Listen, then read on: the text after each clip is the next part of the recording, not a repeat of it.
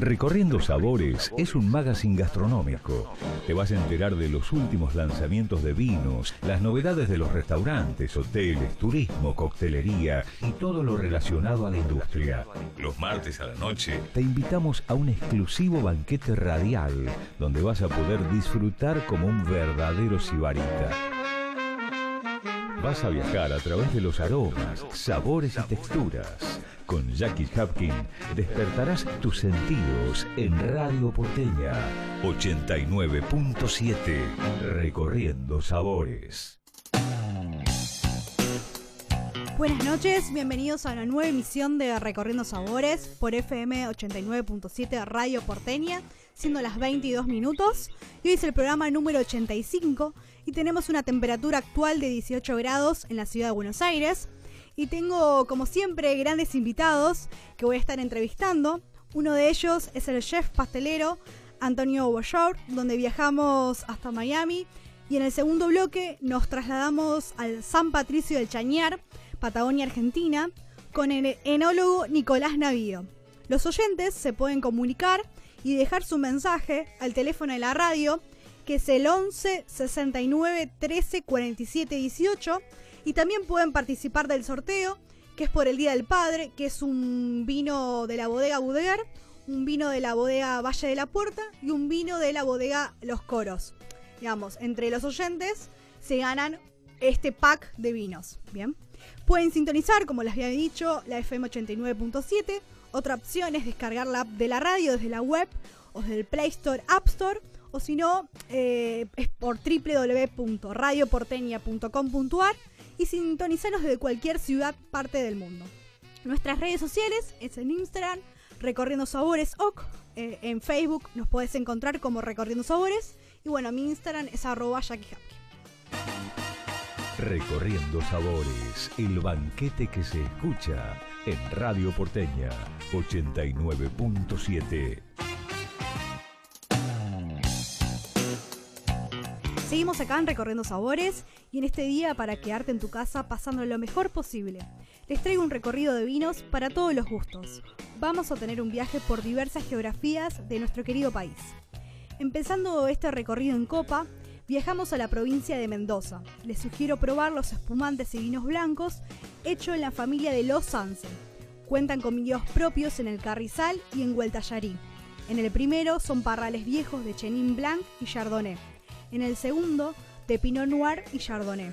Para conocer más de estos espumantes y vinos blancos que marcan tendencia, pueden ingresar a su Instagram arroba lo de los Espumantes y en Facebook los pueden encontrar como Los Sanse.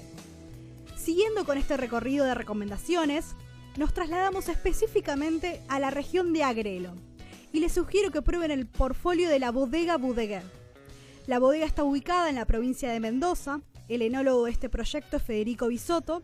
Para más información pueden ingresar a www.budeguer.com.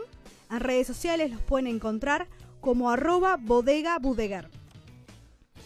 Continuamos con este recorrido y nos vamos a la provincia de Neuquén, a San Patricio del Chañar, en la Patagonia Argentina. Y les recomiendo que prueben el portfolio de vinos de la bodega Patriti. Está ubicada a 39 grados de latitud sur en la parte más alta del Valle de San Patricio del Chañar, a 53 kilómetros de la ciudad de Neuquén. Elaboran vinos de alta calidad y destacada personalidad.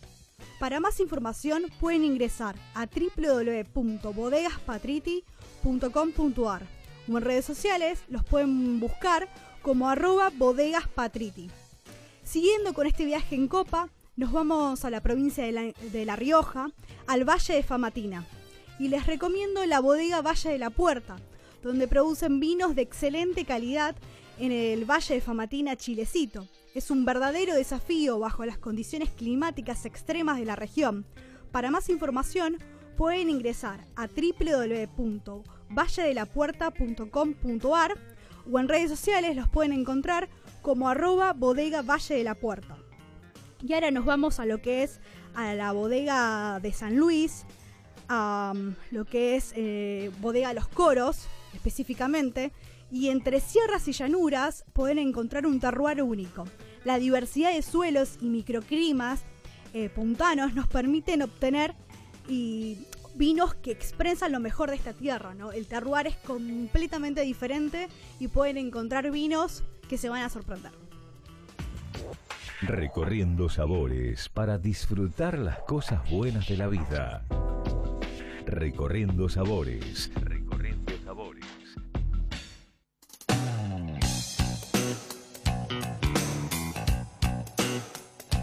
Seguimos acá en Recorriendo Sabores, siendo las 27 minutos. Y tengo el agrado de estar presentando al chef pastelero Antonio Bayor desde Miami. Es un gran referente de la pastelería mundial y es un privilegio que esté con nosotros. Muchas gracias. Te saluda Jackie Hapkin. Hola Antonio. Hola, ¿cómo estás?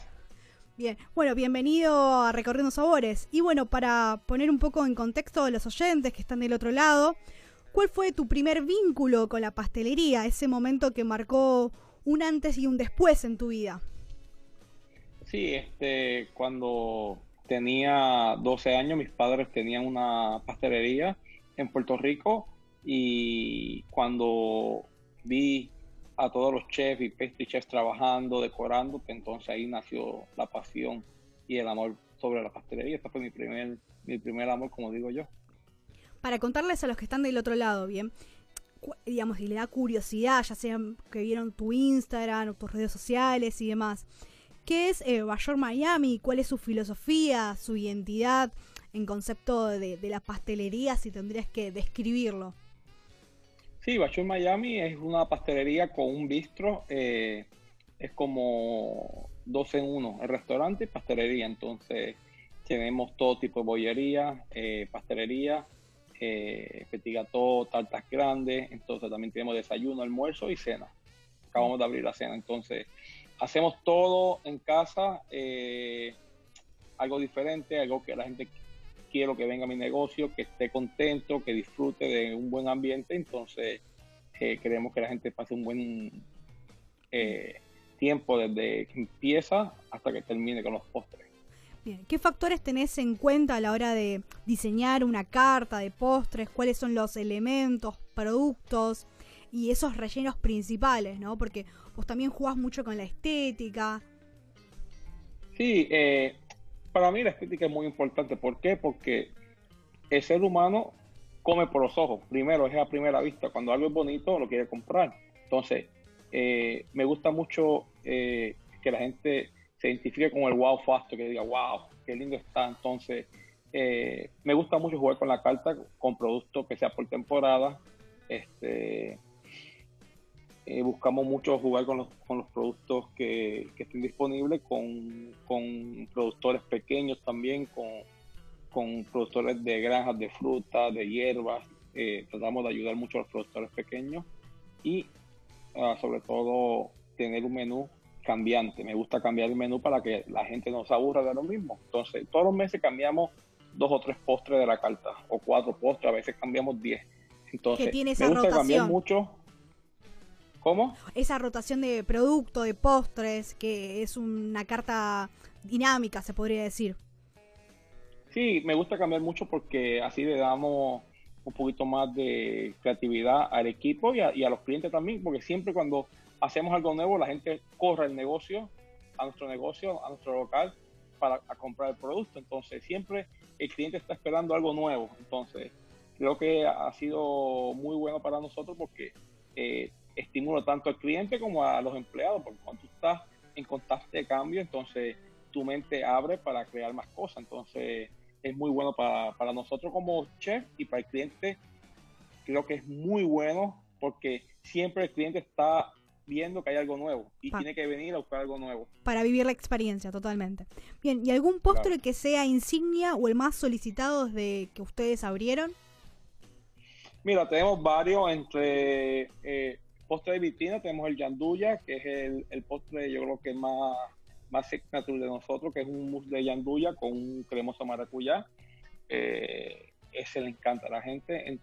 En, la bollería o, los croissants, el croissant de pecano, el croissant de guayaba y queso es muy popular. Eh, ahora, en los últimos meses, eh, con esta pandemia, creamos las tartas de croissant con fruta entonces, es lo más popular que hay ahora mismo en el menú de bollería. Entonces, hacemos 40, 50, 100 y se van en una hora. La gente viene a pedirlo.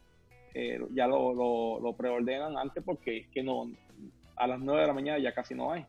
Nunca.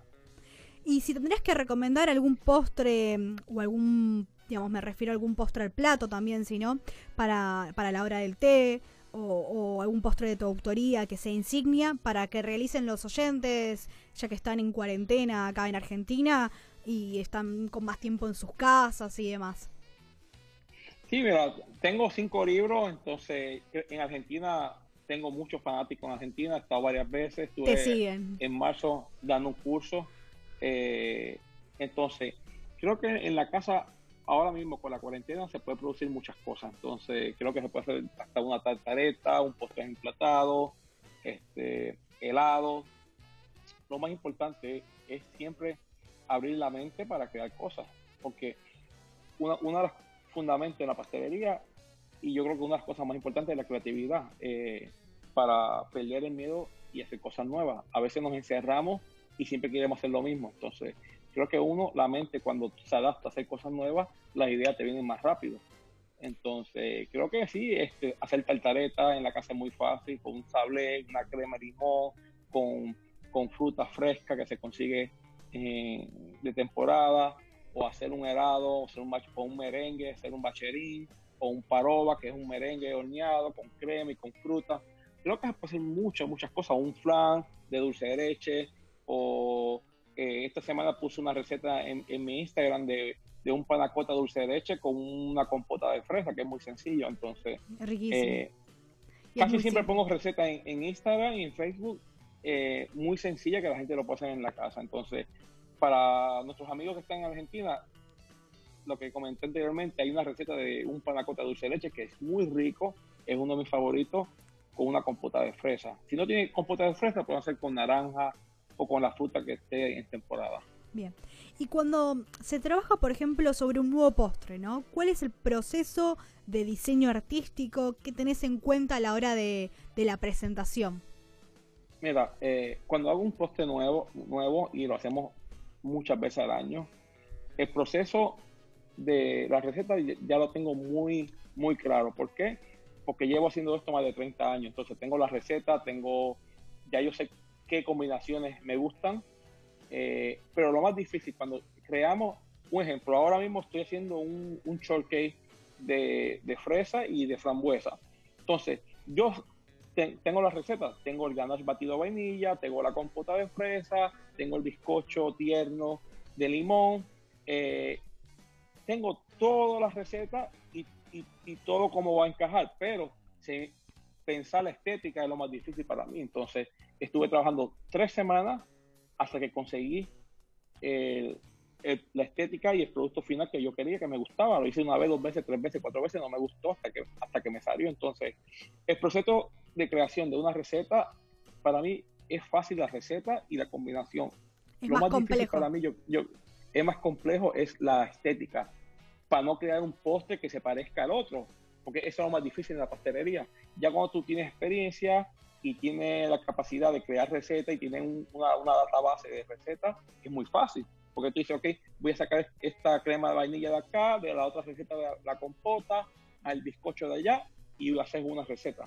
Eso es muy fácil, pero lo difícil es ponerlo juntos y cómo se va a ver.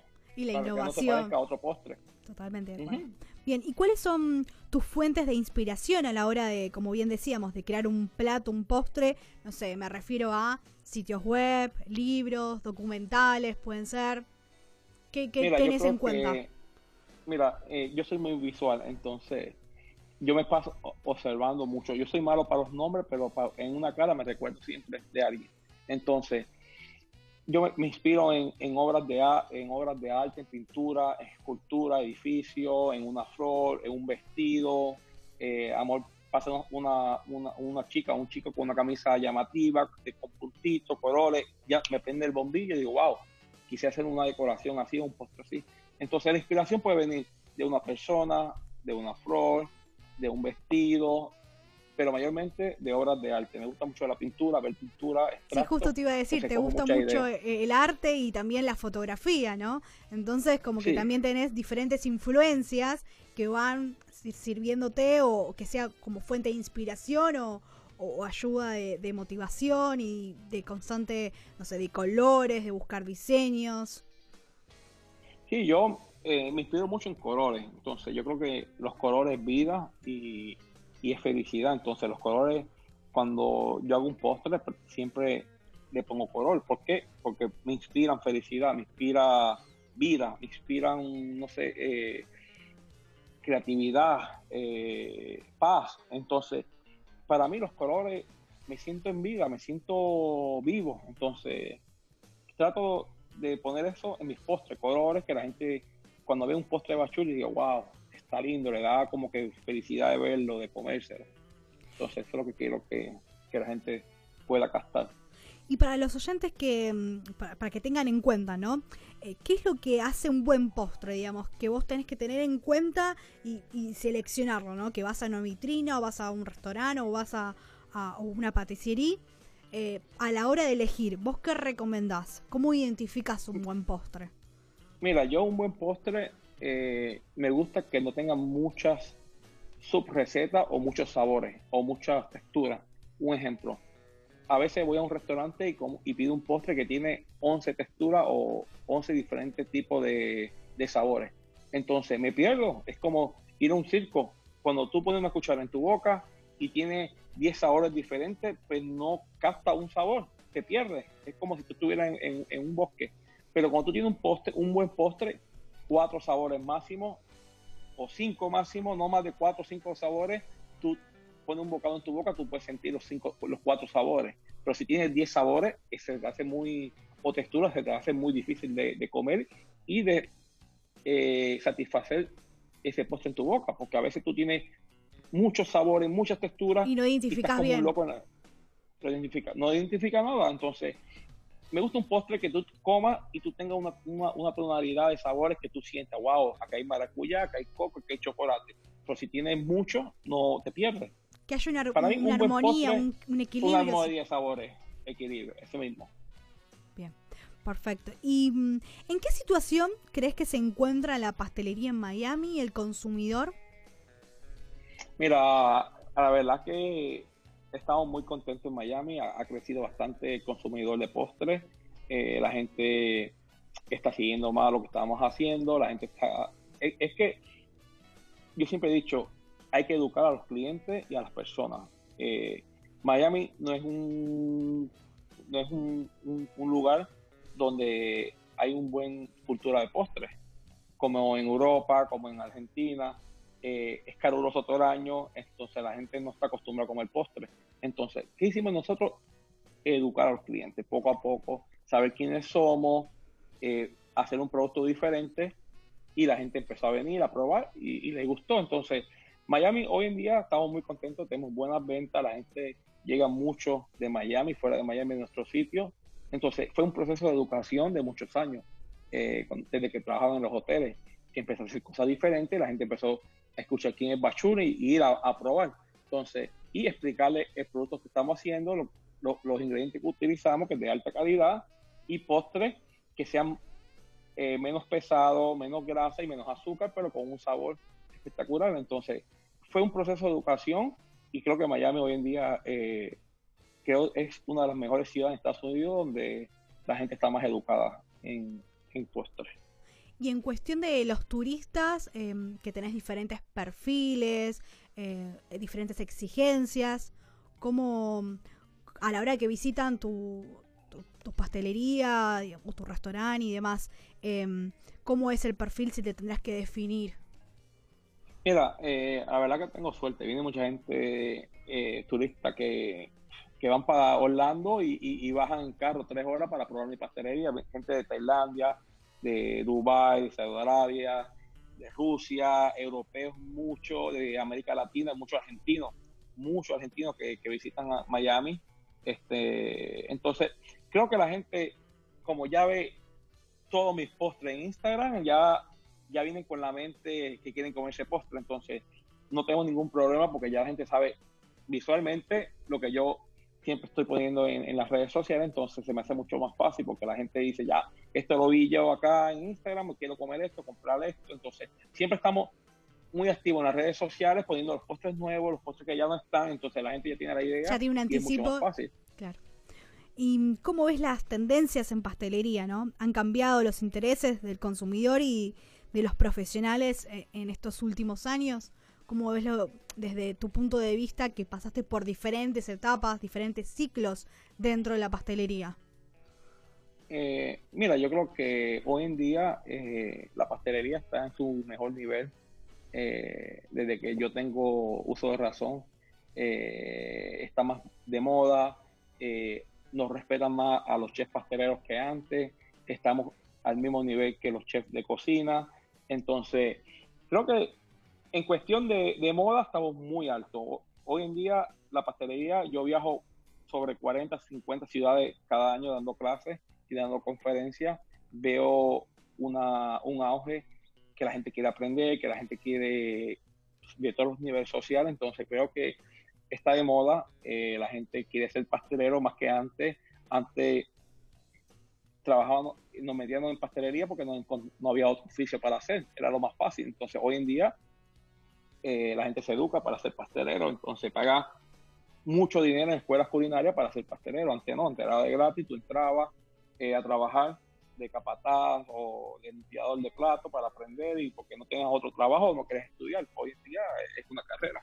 Entonces, creo que está de moda. Eh, eh, ha sido una carrera que está muy respetada hoy en día. La gente quiere, ah, que la gente creo que el consumidor quiere tener postres nuevos, diferentes a lo clásico, una experiencia, el wow fasto, como dije anteriormente, quiere tener postres más sanos, eh, con menos grasa, con menos azúcares, pero Más saludables, pero ricos. pero, pero, ricos, claro, porque un problema que hoy, hoy en día es que la gente quiere cambiar todo, sin gluten, sin azúcar, sin grasa, entonces tú quitas todo, entonces ya no es un postre, pero se puede reducir el azúcar, se puede reducir un poco la, mantequilla, la manteca, y, y, puedes balancear, pero no se puede quitar por completo, porque es que un postre que no sea a postre no es un postre.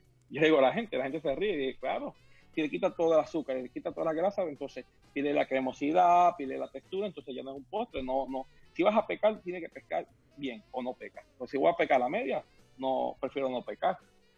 Y has viajado bastante, como habías dicho, y en diferentes notas y demás, por diferentes países, diferentes ciudades. Te fuiste nutriendo de diferentes influencias. Y a la hora de crear un postre, ¿te ha pasado de, bueno, llegaste a esa ciudad y fuiste a anotar eh, o a diseñar un nuevo, un nuevo postre, una nueva carta?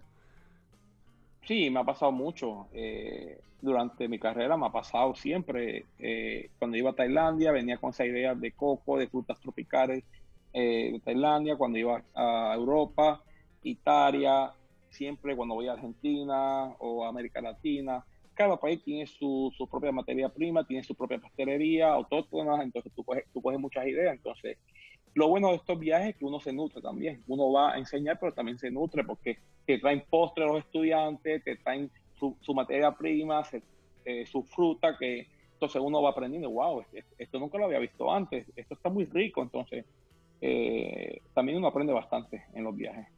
¿Podrías enumerar o compartir con los oyentes algunos de estos no sé, momentos de tu carrera que viviste eh, en materia de pastelería que vos digas, bueno, este momento me representó o, no lo, digamos, fue algo que te, te identificó, te marcó? Mira, han, sido muchos. Yo creo que lo más que me ha marcado ha sido los viajes que he hecho durante los últimos 15 años, que he viajado a más de 100 países en el mundo. Entonces, aprender de diferentes culturas, eh, conocer gente que llegan a ser tus amigos, eh, que te llaman, te escriben, entonces eso no tiene precio, eso te marca para siempre, porque tú creas amigos. A suponer, si tengo un problema ahora mismo en Argentina, tengo más de 100 personas que puedo llamar. Si tengo algún problema en Europa o en Asia también. Entonces, yo creo que lo más que me ha marcado en, mi carrera eh, viajando ha sido eh, conocer gente que llegamos a ser o somos amigos y tenemos una una comunicación y tenemos un aprecio. Entonces, eso es lo más grande que me ha pasado, que conocer gente, porque eh, me ha nutrido bastante y también, como tú dije anteriormente, la cultura. Cada vez que uno va a un país, te nutres de, su cultura, de la comida. Me gusta ir al restaurante, probar los, los postres también de pastelería, de restaurantes y ver lo que están haciendo, porque yo te digo que hoy en día cada país eh, tiene un nivel más alto que otro país. Entonces, tú vas a un país y dices, wow, esto está espectacular, y vas a otro y está, está igual o, mejor. Entonces, creo que ha habido un cambio global eh, en cuestión de pastelería y gastronomía que estoy muy contento. Entonces, eso me ha marcado mucho.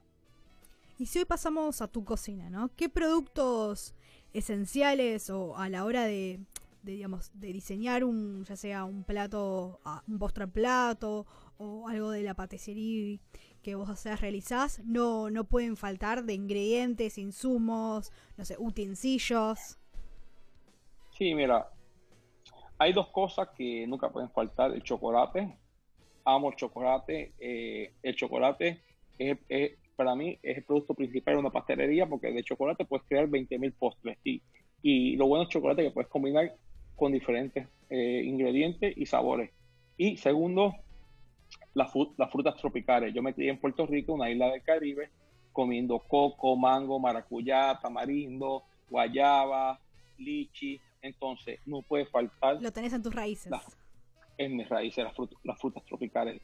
Y de equipo, bueno, para tener, para tener una buena pastelería, yo siempre he dicho, hay que tener buenos equipos.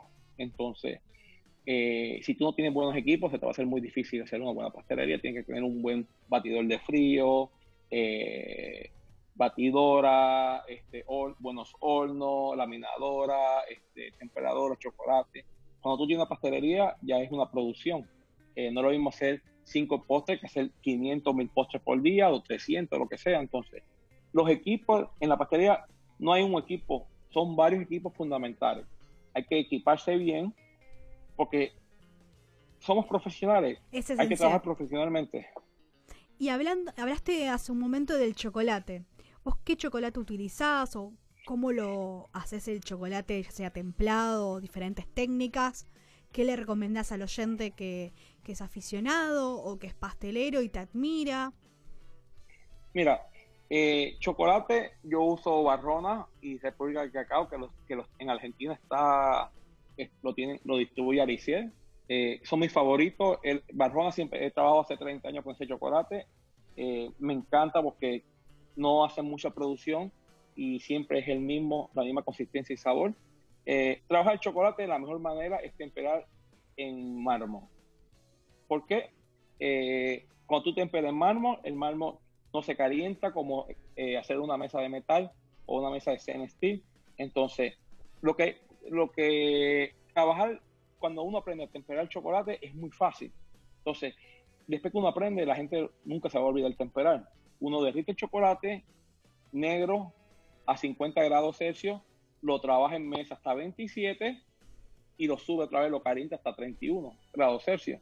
Entonces, el blanco y el, y el, el blanco lo derrite a 45, lo trabaja en mesa 27 y lo, traba, y lo, y lo sube, lo calienta a 29 y lo utiliza, lo cristaliza a 29 y el de leche igual 45, 27 y 30 grados Celsius. Entonces, eh, el proceso de temperar es muy fácil. Lo que pasa es que yo siempre veo que la gente como que se cierra. Dice, no, es muy difícil. Cuando tú te bloqueas, tu mente ya pierde la concentración. Pero si tú dices, oh, es fácil, te va a salir.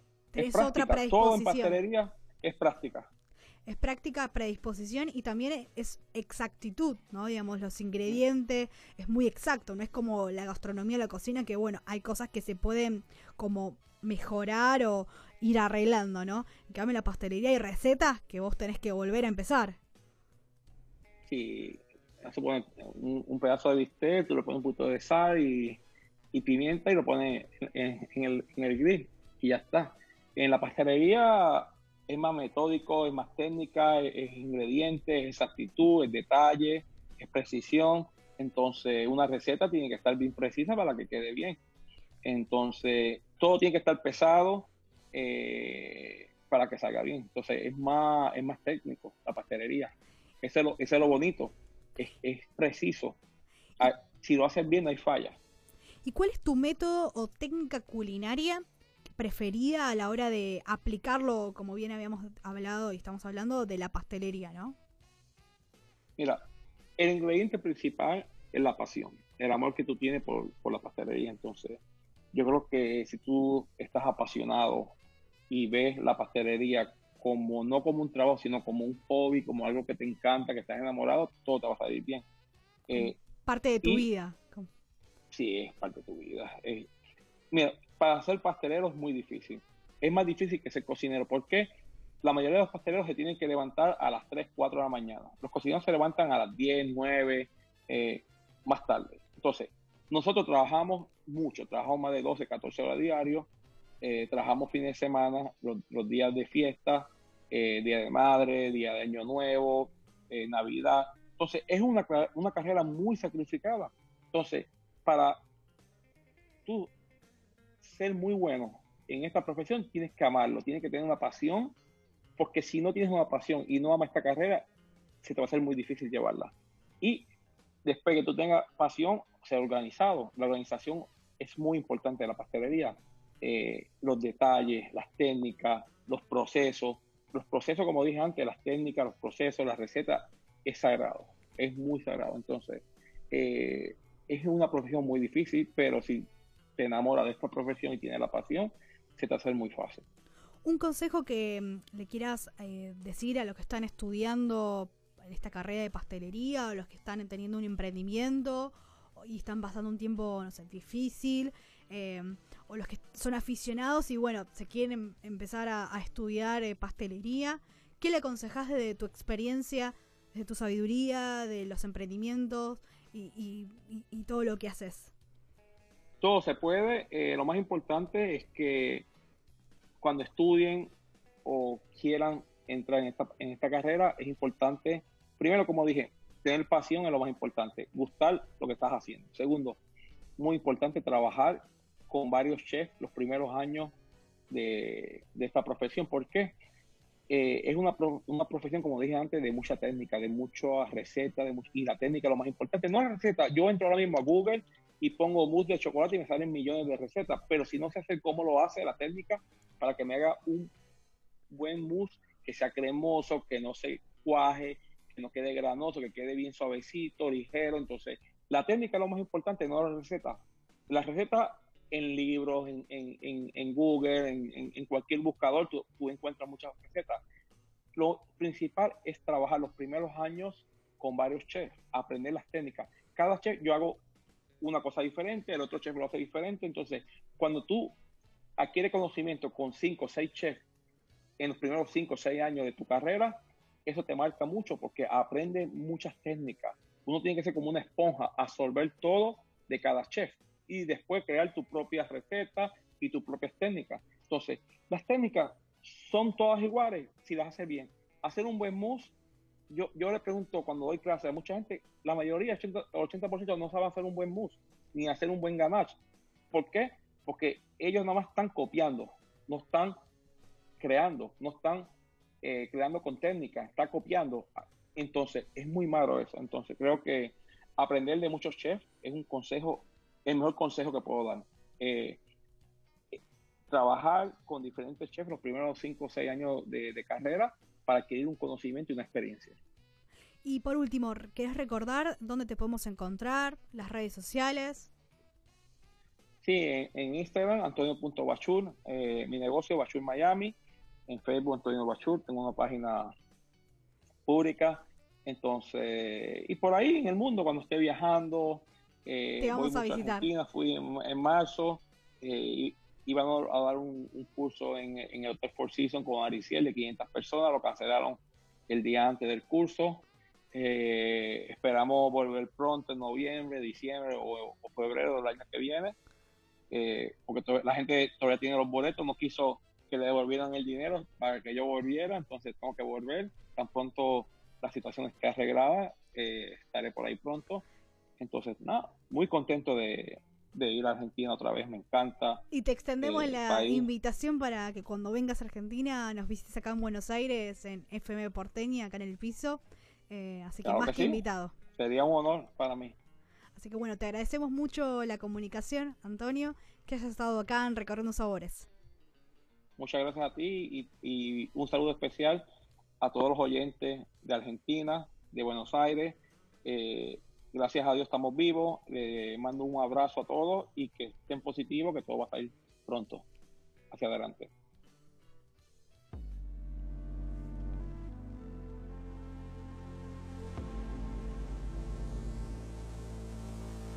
And I know she'll be the death of me, at least we'll both be numb. And she'll always get the best of me, the worst is yet to come. But at least we'll both be beautiful and stay forever young. This I know, this I know. She told me don't worry about it. She told me don't worry no more. We both know we can't go without it. She told me you'll never be alone. I can feel my face when I'm with you, but I love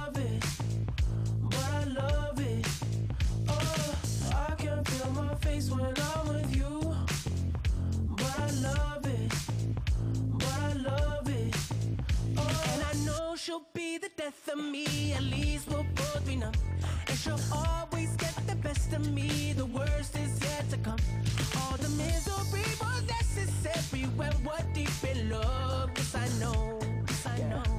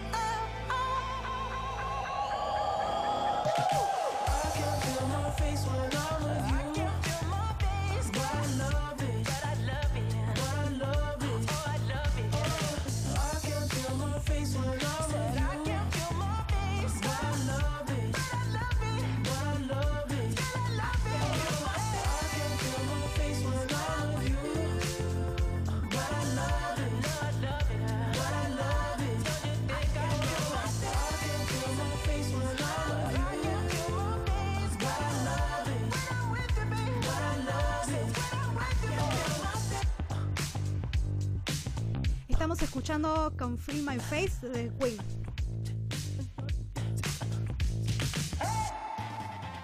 Los martes por la noche nos sentamos a la mesa juntos. Te esperamos en Recorriendo Sabores.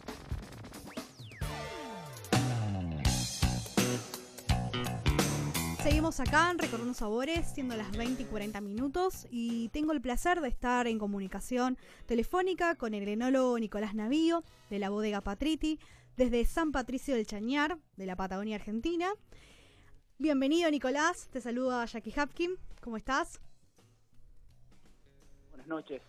Buenas noches, Nicolás. Bueno, eh, ¿querés recordar cuál fue tu primer acercamiento, vínculo con el mundo del vino? Bueno, Para poner un poco Mirá, en contexto a los oyentes. mira, yo soy mendocino, nacido y criado.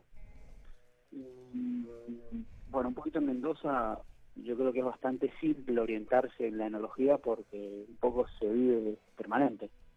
Mi padre estudió enología, eh, mi abuelo, mis abuelos tenían viñedos, crecí frente a una a un viñedo y jugué toda mi infancia fue ahí.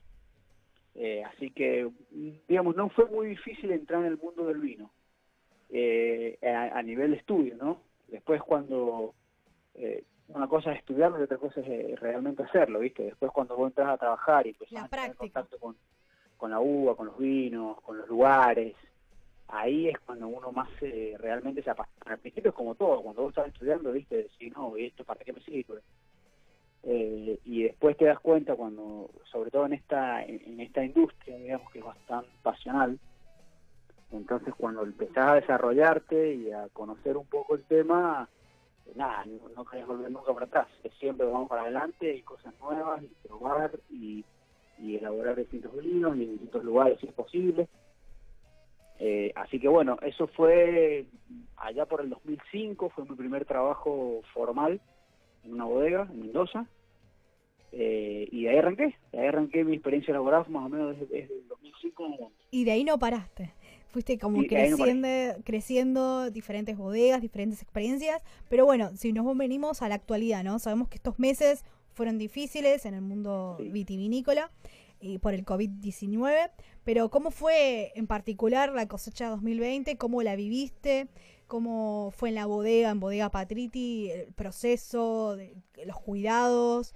Y, en materia vitivinícola, los consumidores, eh, ¿qué nos vamos a encontrar eh, en, los próximos meses eh, con la nueva cosecha? Bueno, tal cual, como vos decís, realmente fue una cosecha totalmente atípica. Primero por el COVID, que bueno, fue un, tuvimos que hacer un giro a último, prácticamente a último momento de la cosecha, porque eh, el otro fenómeno que ocurrió fue que se adelantó mucho la madurez, eh, mucho más de lo normal, entonces tuvimos que cosechar, eh, cuando generalmente uvas que cosechábamos, no sé, el 20 de marzo, las tuvimos que cosechar el 10 o el 8. Eh, entonces, eso fue todo un movimiento en la bodega. Pero eso, gracias a ese a esa madurez que se adelantó, se adelantó por, por el simple hecho de que tuvimos un verano un poco más cálido de lo normal.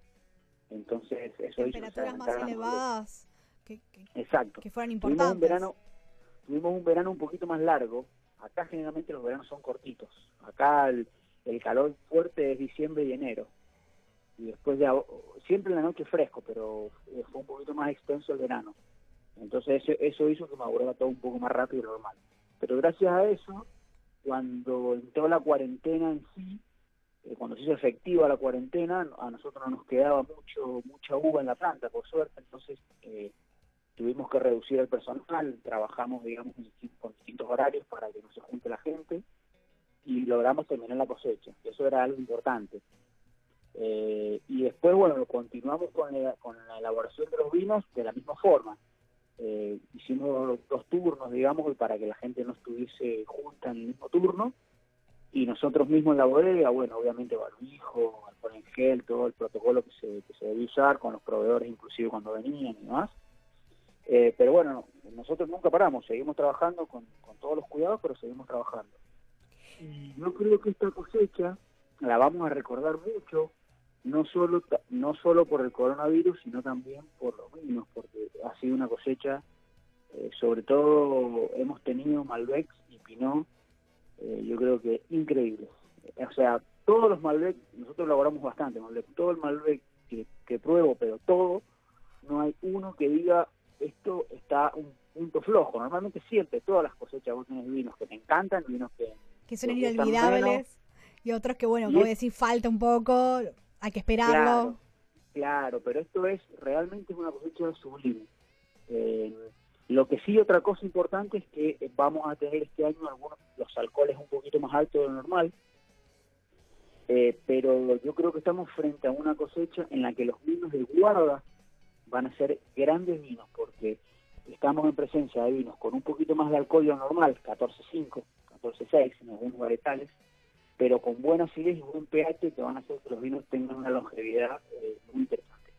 En el caso del Pinot, eh, tuvimos las dos cosas, porque el Pinot siempre es uno de los que madura primero, entonces pudimos obtener un Pinot un poquito más fresco y, con mucha más intensidad de fruta, pero la otra parte que también cosechamos unos o algunos Pinot un poquito más maduros, con mucha concentración, así que yo creo que eh, vamos a tener una cosecha muy linda y, y, y yo me imagino que los vinos jóvenes eh, van, a, van a estar saliendo pronto, en la mayoría de, de acá la Patagonia por lo menos, eh, pero yo creo que eh, no dejen de probar las cosechas 2020 que encuentren porque va a valer la pena, realmente. Si tendrías que recomendar algún vino del portfolio para que los oyentes en esta cuarentena prueben y un vino que te identifique eh, a vos en lo personal, que vos digas, bueno, tengas como su- tu sello.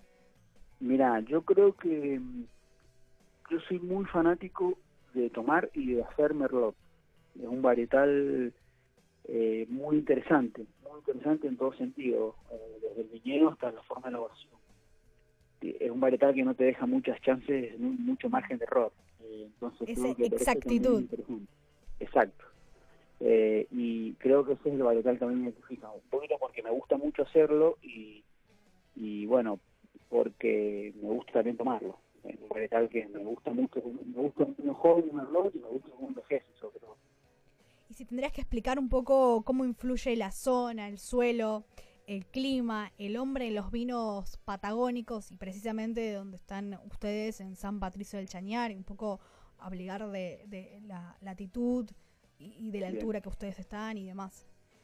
Bueno, mira, nosotros estamos eh, estamos en una zona que no es muy alta, es, un- es una zona seca, eh, fresca y, y con veranos cortos y, y temperaturas muy altas. O sea, vos, por ejemplo, venís en enero acá y, y deci- no ha pasado, viste, que alguna gente viene y dice, esto, esto no parece Patagónica. Patagonia, sí, vos venís en enero acá y hacen 35 grados en el día.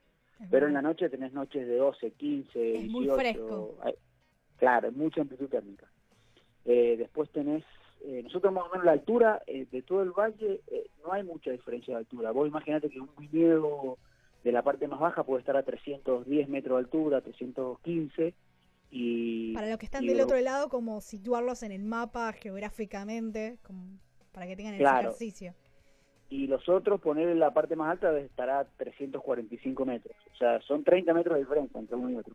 Las modificaciones que nosotros tenemos ahí es el suelo, porque principalmente todo lo que está más bajo es lo que está más cerca del río.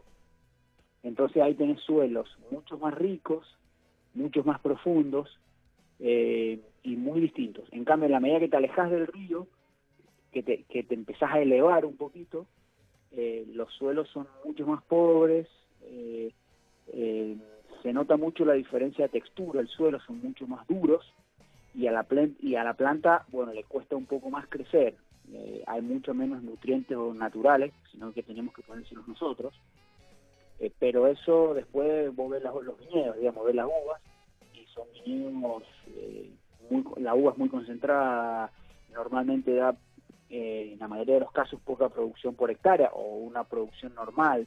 Eh, entonces eso hace que los vinos sean ricos, sean intensos, sean aromáticos. Hay mucha carga tánica acá en, acá en todo el valle. Eso también es debido a los vientos Bien característico. es bien característico. Lo- eh, o sea, por los vientos nosotros tenemos uvas con mucho color y mucho tanino.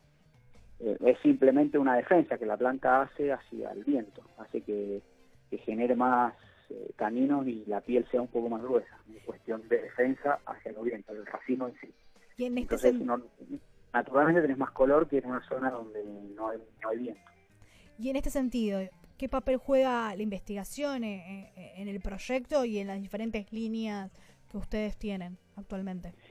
Mira, nosotros, en la, sobre todo en la línea de sangre azul, eh, ahí estamos jugando un poquito bastante porque ahí estamos eh, detectando distintos cuadros de distintos con distintos suelos, eh, eh, distintos sistemas, eh, distintas producciones por planta, distintos sistemas de conducción. Estamos haciendo algunas conducciones tipo arbustito. eh, y, eh, y ahí es donde un poquito más jugamos con distintos varietales. También estamos haciendo planta, hemos hecho plantaciones de Cabernet Franc, que van a salir ahora pronto, en tiempo. Eh, tenemos Petit Verdot también, y bueno, estamos jugando siempre con eso. Y después un poquito en lo, en lo que es la línea primogénito, eso como que ya hemos El Cabernet encontrado... Franc es nuevo, ¿verdad? ¿Cómo? El Cabernet Franc de la línea sangre, eh, primogénito sangre azul es nuevo. Ese es- todavía no lo fraccionamos, lo tenemos elaborado, pero todavía no sale al mercado. Eh, porque los viñedos son jóvenes y bueno, estamos jugando un poquito a ver qué año por ejemplo, este año 2020 ya tenemos una, una cierta cantidad y una calidad un poco representativa. Así que yo creo que el primer Cabernet Franc que vamos a sacar al mercado va a ser 2020. Pero estamos hablando de finales del año que viene o una cosa así, o más quizás. Eh, pero ya lo, ya lo venimos elaborando hace varios años. Hay que estar expectantes y a ver cómo los Cabernet Franc a mí particularmente me encantan y, y hay poco, digamos, es- hay un auge, ¿no? También, pero Sí. es interesante. Es muy interesante. Bueno, yo lo, nosotros empezamos a trabajar con Cabernet Franc en el 2000, en el 2017. 2017 fue la primera cosecha, que fue un poco, nada, sacar un poco de uva del cuadro y elaborarlo, pero no, eh, para corte, nos vino bien porque era tánico, no, no, no estaba rico para, para hacer un varietal. Era un gran componente, pero no estaba bueno para hacer un varietal. Y ya, ah, bueno, fuimos avanzando, 18, 19, interesante, ya el 20 tuvimos una, una cierta cantidad que vale la pena eh, sacarlo al mercado, porque también, viste, por ahí hacer- un varietal y sacar 500, 1000 botellas, dijimos, no, esperamos un poquito más y hacemos un poquito más de volumen. Eh, así que este año, bueno, más o menos lo logramos, así que vamos a ver si, si lo podemos plasmar y efectivamente en- en ponerlo dentro de la línea sangre azul. Nosotros ahora, dentro de Sangre Azul, nosotros hoy en el mercado tenemos Pinot, Malbec, eh, perdón, Pinot, Merlot eh, y Chardonnay. Eh, bueno, Chardonnay ahora quebramos stock, pero está en la línea. Y ahora vamos a sumar un blend y un Malbec, que los lanzamos ahora, el- calculo que en dos meses como máximo.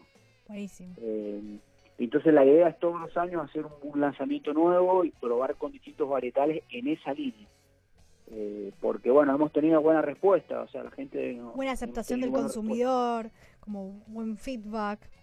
Eh, exactamente, no solamente en las ventas, sino en lo que la gente nos dice, ¿viste? Que eh, la línea primogénito viene anda muy bien, pero bueno, Sangre Azul nos ha dado muchas alegrías realmente. Satisfacciones en los puntos también de, de, bueno, de Eh, los críticos.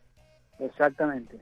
Eh, entonces estamos tratando de hacer eso, ¿viste? todos los años de poder la- lanzar una novedad en esa línea. Eh, y bueno, lo estamos logrando. Ahora este año, si Dios quiere, vamos a sacar esos vinos y el año que viene veremos si hacemos o un Frank o un Cabernet Sauvignon, porque tengo los dos que están súper interesantes este año, eh, así que vamos a ver con qué avanzamos.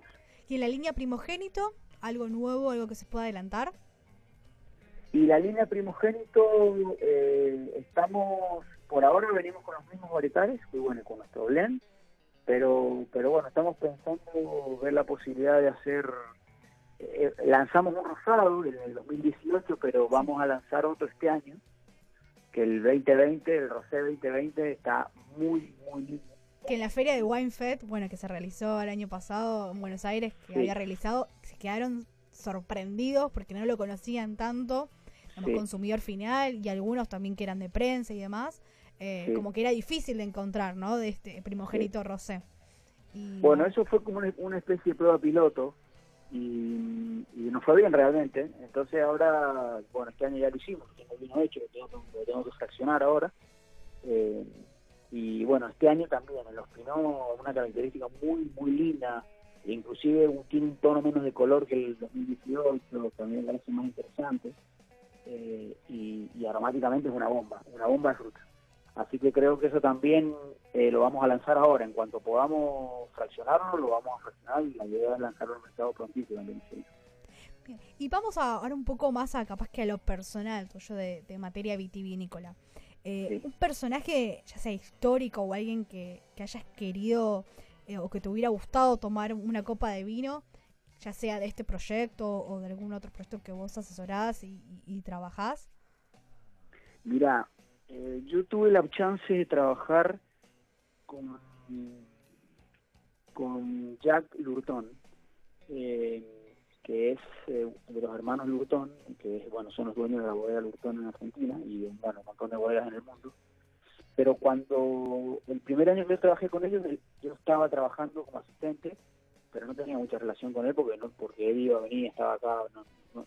Pero ya en el segundo año, cuando yo volví, él y ya los hermanos se habían separado y, si- y seguía el otro. Pero eh, después tuve la chance de ir a Francia a laburar con ellos y ahí lo conocí personalmente, digamos, y la verdad que me encantaría ahora ven- llamarle y decirle, venía acá y probar los vinos que, que estoy haciendo porque me parece que sería interesante tener la opinión de él. Eh, él está él ahora labura un- una bodega propia en Australia, eh, que de hecho hemos, hemos, escrito por, por- ahora por, por las redes sociales y qué sé yo, y, y me gustaría la verdad sentarme a tomar un vino con él. Jacques Lurton, un fenómeno, un tipo que sabe muchísimo de lo que es. Y ahora capaz que cuando pase el COVID y, y estemos un poco más estables, ¿por qué no? Eh, eh, Total- puedas o viajar vos o que él venga y, y se tomen esa copa de vino. Bueno, de hecho, en, la familia Patrici, eh, digamos, durante la guerra, los, los, los abuelos de, de Rubén que es el dueño de la empresa, eh, se separaron. Uno se fue a Argentina y otro se fue a Australia. Y él también se montó una bodega. Entonces, eh, hay una relación entre Patrici, digamos, antes de- en un principio la idea era ir a conocer la empresa, eh, y bueno, de paso puedo aprovechar y ir a visitar a Australia a Jack. Bueno, ¿querés por último recordar las redes sociales? Eh, ¿Dónde podemos encontrar los puntos de venta acá en Buenos Aires o en el interior del país? Bueno, sí, nosotros estamos, bueno, en Bodega Patriti, lo pueden encontrar en Twitter, en Facebook y en Instagram, y después en la página web, que es www.bodegaspatriti.com.ar, ahí hay un, al fondo de la página, hay una, una salatita donde están todos los puntos de venta, donde lo pueden encontrar los vinos en, todos los lugares. Eso se va actualizando, así que hay lugares en los que están mucho más actualizados que otros, pero ahí pueden tener una, una referencia de dónde están. Y si no, eh, mucha gente nos escribe en las redes sociales y nosotros le- directamente le pasamos los contactos de las vinotecas y bueno, hoy por hoy de los lugares que están haciendo de, eh, inclusive envíos a domicilio, Los deliveries y bueno, los, las de- vino- los delivery, que eso también, bueno, es un tema complejo, eh, que, que, bueno, ahora se está empezando a mover un poquito más, eh, que bueno, gracias a eso también fue- ayudó mucho el tema de que las, las vinotecas que están haciendo delivery, eso la verdad que nos resolvió muchos muchos problemas. Eh, pero bueno, nada, estamos tratando de pelear para, para salir adelante porque la verdad que estamos en la situación es compleja. Bueno, eh, te agradecemos mucho la comunicación, Nicolás, y cuando estés acá en Buenos Aires, eh, estás más que invitado en el programa. Si te parece, Listo, nos vamos con un salud. Ningún problema. Virtual. Muchas gracias por llamarme y, y bueno, lo que necesiten, tienen mi teléfono, me llaman sin problema. Los martes por la noche nos sentamos a la mesa juntos. Te esperamos en Recorriendo Sabores.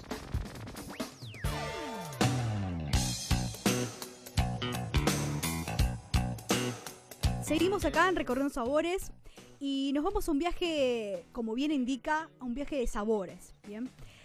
Confumé es un proyecto de la familia de Bariloche, Patagonia, Argentina, donde se trabaja comprometidamente para que sus productos lleguen a todos los hogares con la mejor calidad y diversidad de sabores ahumados.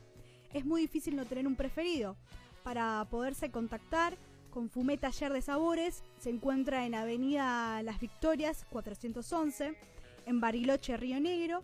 El teléfono es 0294 4800 0351. Conoce más ingresando en su perfil de Instagram en arroba fumet taller de sabores. Seguimos este recorrido y nos trasladamos al lago Puelo en el Valle del Medio, donde podemos encontrar los dulces Maceu, que cultivan las frutas orgánicas para elaborar los diferentes dulces que llegan a nuestros hogares de esta bella región. Conoce más ingresando en su perfil de Instagram en arroba dulces-maceu o en su página web www.maceu.com y seguimos con este viaje y es tiempo de disfrutar con Tucu Catering. Siempre tenés un plato listo. Los platos te llegan envasados al vacío, donde se preserva al máximo su frescura. Las diferentes opciones se calientan en el microondas o en el horno, sin complicaciones. Los platos están elaborados sin conservantes ni aditivos, con materias primas de estación frescas y seleccionadas. Conoce más ingresando en su perfil de Instagram en arroba tucucatering o en su web los puedes encontrar como www.platoslistos.com.ar. Continuamos con el recorrido de sabores y nos encontramos en un proyecto diferente con Amada Alimenta, en el cual brindan soluciones sin TAC, ofrecen tostadas ricas y confiables que cubran necesidades específicas de las personas, creando conciencia de salud y nutriendo su felicidad. Conoce más ingresando en su perfil de Instagram en arroba amadaalimenta o en su web los podés encontrar como www.amadaalimenta.com.ar. Nos sumamos a la hashtag Semana de la Gastronomía Sostenible con Ecotom OC. Eh, entonces, la gastronomía sostenible, digamos, es hashtag gastronomía sostenible, que es un modelo que tiene en cuenta de dónde provienen los ingredientes, cómo se cultiva la comida, cómo llega a los mercados y finalmente a nuestros platos. Y por supuesto, hacemos que los residuos y excedentes que generamos, eh, hacemos una producción y consumo responsable, que es clave para lograr una vida sana y un planeta sano para todos. Los invitamos que se sumen a, esta sustentabilidad y sostenibilidad a su vida, incorporando las vajillas descartables, biodegradables orgánicas con menos plástico, menos agua y menos detergente. Conoce más ingresando en su perfil de Instagram en arroba ecotonoc o en su web los puedes encontrar como ecotongroup.com. Siguiendo esta línea tenemos dos cool empresa que tiene como propósito contagiar conciencia a través del uso cotidiano de sus productos, como lo es los sorbetes, Ecobox y demás productos. Tienen como filosofía las 3 R, reciclar, reducir y reutilizar. Para más información pueden entrar a www.doscool.com.ar o en su Instagram los pueden buscar como arroba 2cool ecotienda. Siguiendo estas recomendaciones gastronómicas, tenemos los productos de Aritza. Aritza es una pyme argentina que está desde 2003 elaborada, elabora aderezos al 100% naturales y libres de gluten. Lo hacen con su propia metodología. No utilizar aditivos artificiales para que los aromas, las texturas y los colores de las mostazas transiten por diferentes etapas y sensaciones con el paso del tiempo. Esto no se consigue con la elaboración industrial, que utilizan estabilizantes. En su planta con certificación kosher, Aritza obtiene un producto concentrado, con sabor intenso y de mayor rendimiento. Conoce más ingresando en su perfil de Instagram, arroba aritza-bajo. Y en su web los puedes encontrar como www.marianaaritza.com.ar. Recorriendo sabores, el banquete que se escucha en Radio Porteña 89.7. Seguimos acá en Recorriendo Sabores y bueno, en esta en este programa estábamos degustando el primogénito Rosé Pinot Noir 2018 de la bodega Patriti. Eh, después, bueno, para hacer en barra en tu casa, les hace unos días fue el Día Internacional del Gin Tonic. Les recomiendo rápidamente eh, que una medida de gin de Heráclito, eh, Romero y el agua tónica de Santa Quina. Así que es, es un aperitivo y es un clásico. Y después un Golden Age, que es este mm, trago, este cóctel es un Golden Age cítrico que mm, es 50% de Golden Age maraschino, 50% de jugo de pomelo y pueden decorar ya sea con hojas de albahaca o también pueden utilizar las hojas de unas ramitas de romero. Bien, quiero agradecer también al catering de Jeremías, que es de cocina cocina list, digamos, de cocineros list, bien, y a la pastelería Brunera Patisserie que nos mandó un lemon pie y va muy bien con un espumante de los Sanse. Y así que bueno, es muy rico y la pueden seguir también en sus redes sociales. Y bueno, al catering, como ya les había dicho, que es de Jeremía Leverone, que es chef ejecutivo y asesor gastronómico. Bueno, nos vamos despidiendo. Eh, nos reencontramos el martes que viene acá en Recorriendo Sabores. Mi nombre es Jackie Hapkin. Yo me quedo en casa. Salud. Que que irte si vi llegar. Solo me